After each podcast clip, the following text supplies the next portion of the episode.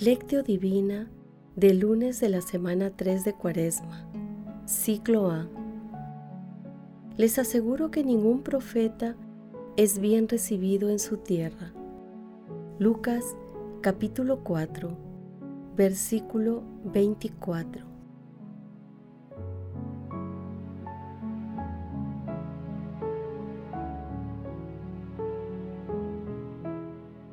Oración inicial. Santo Espíritu de Dios, amor del Padre y del Hijo, ilumínanos con tu sabiduría para que podamos comprender el mensaje que Jesús nos quiere comunicar en este día. Espíritu Santo, otórganos la gracia para que la palabra sea nuestra escuela de vida Madre Santísima, intercede ante tu Hijo Jesucristo por nuestra petición. Ave María Purísima, sin pecado concebida.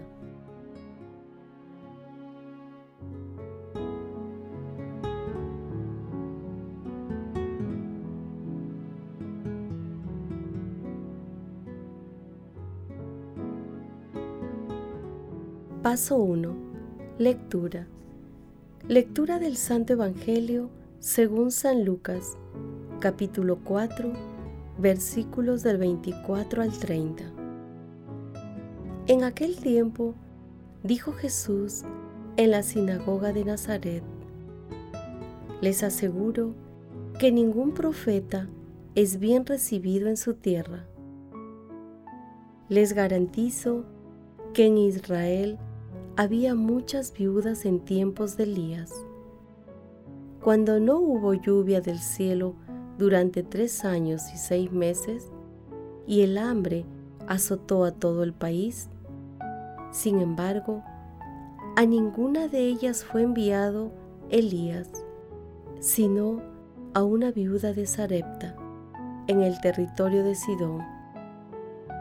Y muchos leprosos había ahí en Israel en tiempos del profeta Eliseo. Sin embargo, ninguno de ellos fue curado, más que Naamán el sirio. Al oír esto, todos en la sinagoga se pusieron furiosos y, levantándose, lo sacaron fuera del pueblo y lo llevaron a un precipicio del monte sobre el que estaba edificada la ciudad con la intención de despeñarlo. Pero Jesús, pasando en medio de ellos, continuó su camino. Palabra del Señor.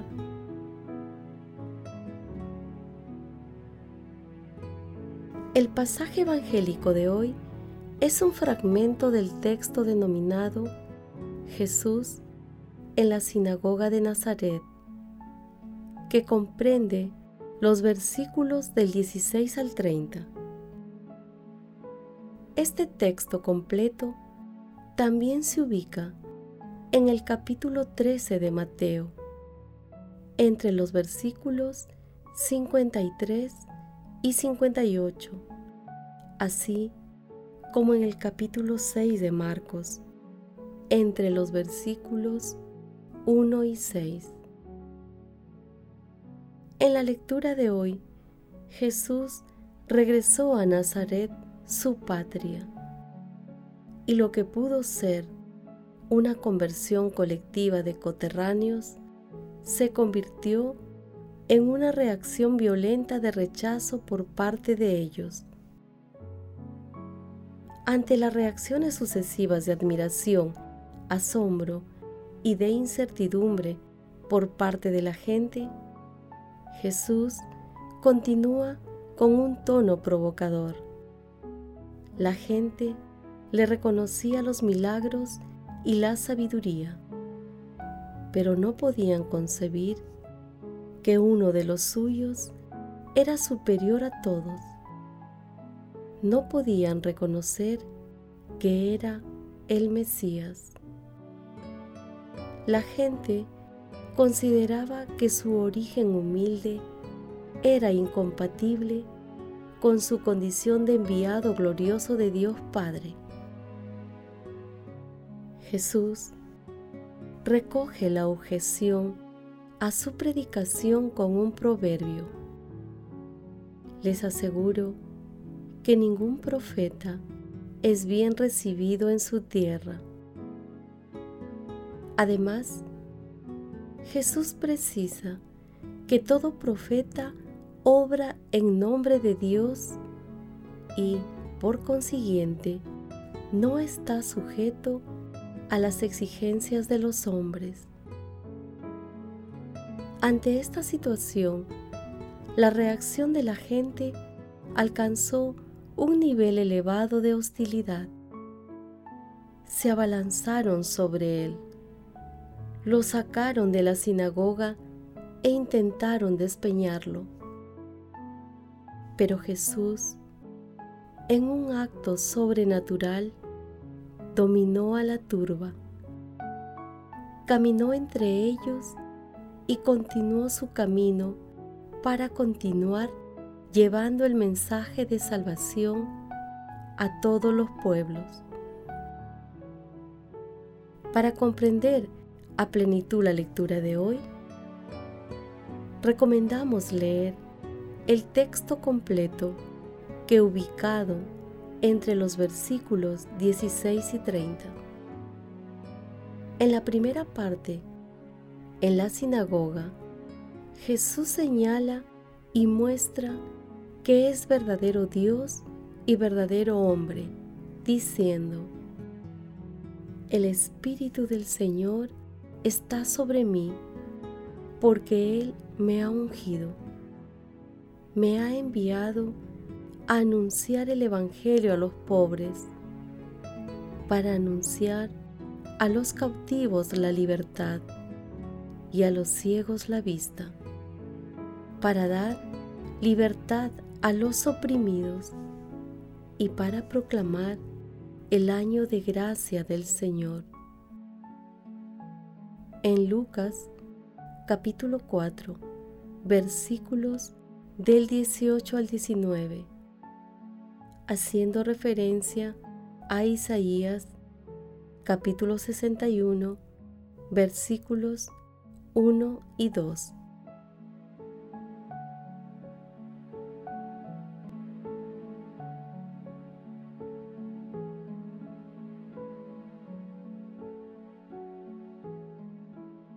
Paso 2. Meditación. Queridos hermanos, ¿cuál es el mensaje que Jesús nos transmite el día de hoy a través de su palabra? Al meditar el texto completo, apreciamos que nuestro Señor Jesucristo nos hace una invitación a aceptar la conversión y la liberación.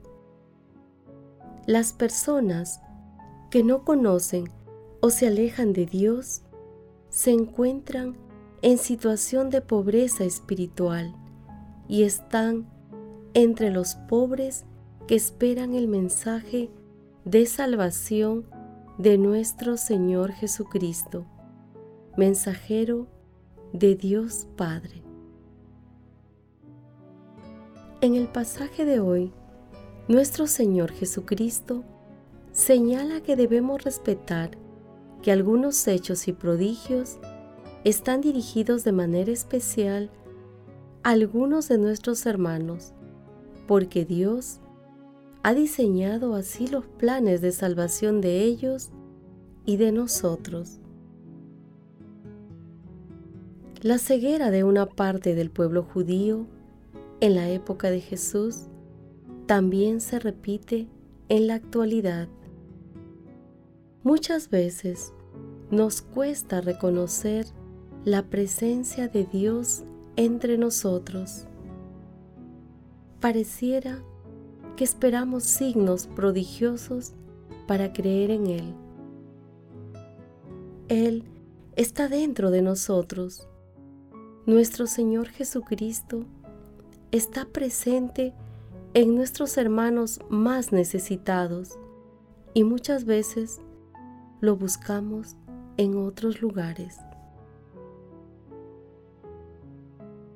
Hermanos, meditando la lectura de hoy, respondamos.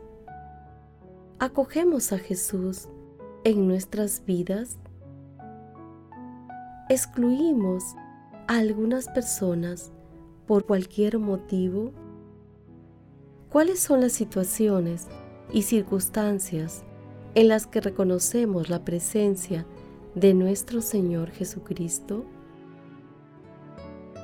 Hermanos, que las respuestas a estas preguntas nos ayuden a acoger a nuestro Señor Jesucristo a través de las personas más necesitadas, en especial de aquellas que son marginadas y reconozcamos la cercanía de nuestro Señor Jesucristo con nosotros. Jesús nos ama.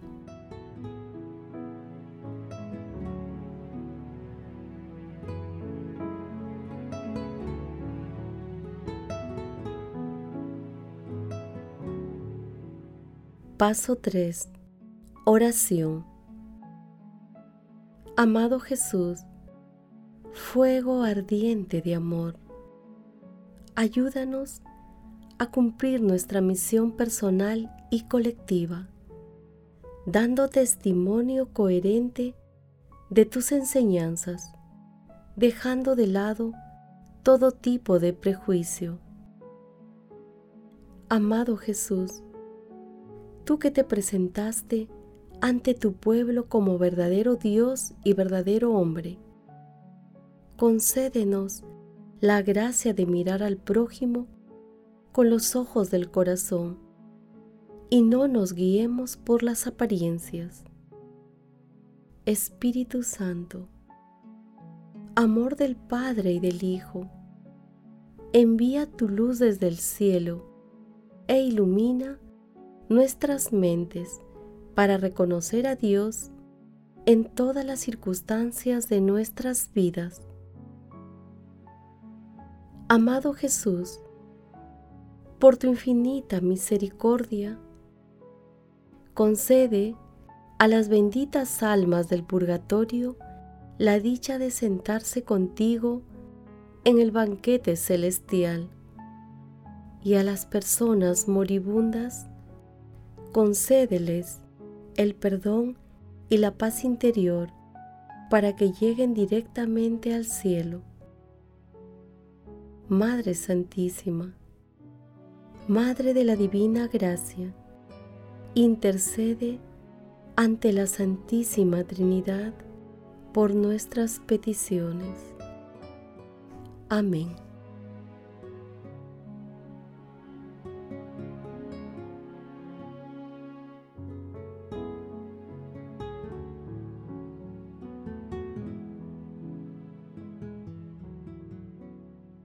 Paso 4. Contemplación y acción. Hermanos, contemplemos a nuestro Señor Jesucristo con la lectura de un escrito de Juan de Ford. El amor de Dios no es sólo una presencia dulce y delicada en el alma, sino también una fuerza que actúa cuando se ofrece a nosotros. En consecuencia, es útil investigar cuál es el valor de su obra cuando entra en acción, cuál es su fuerza, cuál es su esplendor y su consistencia. Era natural que una realidad de tanta importancia, que había permanecido en silencio durante tanto tiempo saliera algún día a la luz y que el misterio mantenido cuidadosamente escondido se manifestara algún día en todo su esplendor. Por esa misma razón, el Señor Jesús, cuando todavía estaba entre nosotros, no se dio a conocer abiertamente durante mucho tiempo, sino que se mantuvo escondido como sumo cuidado durante 30 años. Después, al presentarse, dice Isaías, como un río impetuoso, impulsado por el viento del Señor. Isaías capítulo 59, versículo 19. Rompió el largo silencio, abrió su boca, haciendo destilar miel de sus labios, abandonó la inactividad, abriendo sus manos para ofrecer dones maravillosos. De este modo, también el misterio del amor divino, tal como lo llama el apóstol, mantenido en silencio durante siglos eternos. En Romanos capítulo 16, versículo 25, y escondido en Dios, se manifestó a su iglesia en el tiempo de su benevolencia.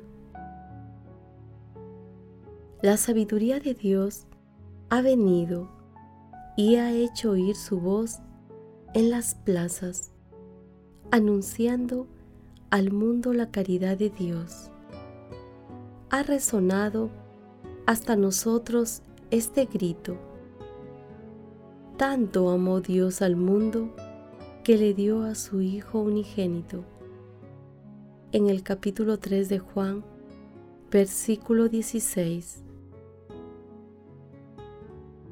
Oh fuente ardiente de amor, Dios, que envía al mundo a su Hijo amadísimo, a su único Hijo, que es de su misma naturaleza, y le confía la misión de darse a conocer y ofrecernos su amor.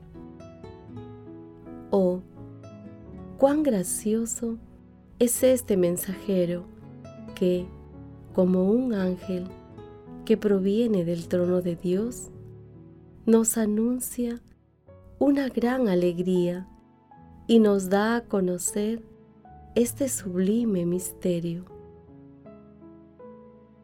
Queridos hermanos, en esta cuaresma comprometámonos a obrar con humildad acogiendo a nuestro Señor Jesucristo a través de la realización de obras de misericordia en favor de las personas marginadas.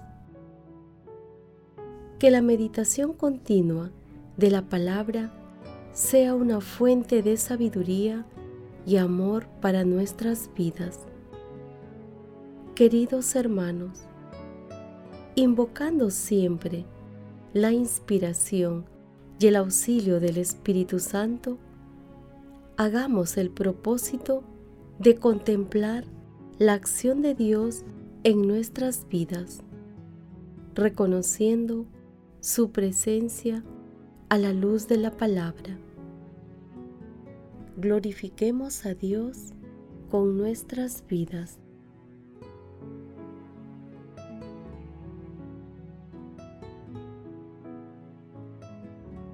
Oración final. Gracias Señor Jesús por tu palabra de vida eterna. Que el Espíritu Santo nos ilumine para que tu palabra penetre a lo más profundo de nuestras almas y se convierta en acción. Dios glorioso, escucha nuestra oración. Bendito seas por los siglos de los siglos.